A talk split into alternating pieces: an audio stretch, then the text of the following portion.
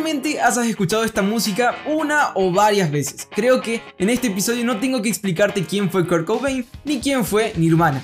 Hoy quiero comentarte sobre esta banda tan famosa porque la sesión de fotos final de Nirvana de Kurt Cobain se lanzará como NFT. Muy bien, los NFTs son un activo sobre el cual ya hemos hablado muchísimas veces y sobre el cual no me canso de hablar en este podcast. Es algo que no viene solo del 2021, sino que ya tiene años, ya tiene una base de usuarios que viene desde el 2017, ya con eh, tal vez colecciones como los CryptoKitties o los CryptoPunks. Bueno, hoy quiero compartirte sobre uno de los que podría ser los NFTs más icónicos o más legendarios eh, hasta ahora. Realmente creo que son pocos los que pueden tener un impacto tan emocional y tan clave como este nuevo lanzamiento. La última sesión de fotos de la banda de rock Nirvana, antes de la trágica muerte de Kurt Cobain, se va a lanzar como una colección de NFT. Esto está siendo lanzado por el fotógrafo eh, Jesse Froman, que ahora está eh, juntando todas estas fotos y las está lanzando como una única edición de NFT.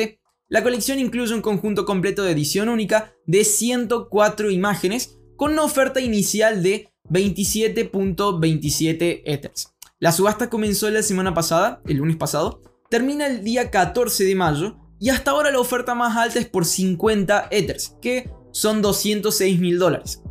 En realidad, las mayores eh, ofertas se dan en los últimos minutos. Eso pasó con lo de Beeple, por ejemplo, pasó como de un millón a casi 70 millones de dólares en los últimos segundos. Algo que fue muy loco y que bueno, eso realmente podría pasar porque creo que es como una de las que una de las sesiones de fotos o una de los NFTs que más puede tocar a las personas que son seguidoras y que fueron oyentes de esta banda.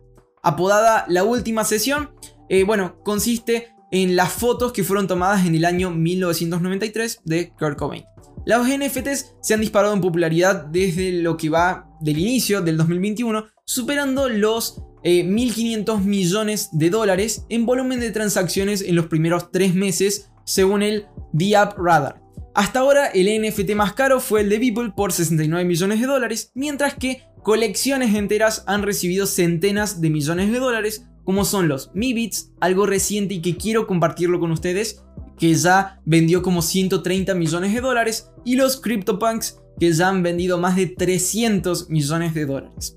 Bueno, realmente los NFTs vienen de todos lados, ya vienen con lanzamientos de UFC, de fútbol, de la, eh, NBA ya hasta ha habido equipos de la NBA que han lanzado sus propios NFTs y bueno, quiero tener todo esto en un solo capítulo del podcast para compartirles la gran cantidad de lanzamientos especiales y súper curiosos que ha habido y que se están realizando en estos próximos días. Bueno, esto es todo por el episodio de hoy. Quiero agradecerles por haberse quedado hasta aquí. Eh, realmente espero que hayan disfrutado todas estas noticias curiosas y con contenido útil que procuré compartirles. Si estás en YouTube, te animo a que puedas darle clic al botón de suscribirte y si estás en alguna plataforma de podcast, que puedas darle clic al botón seguir.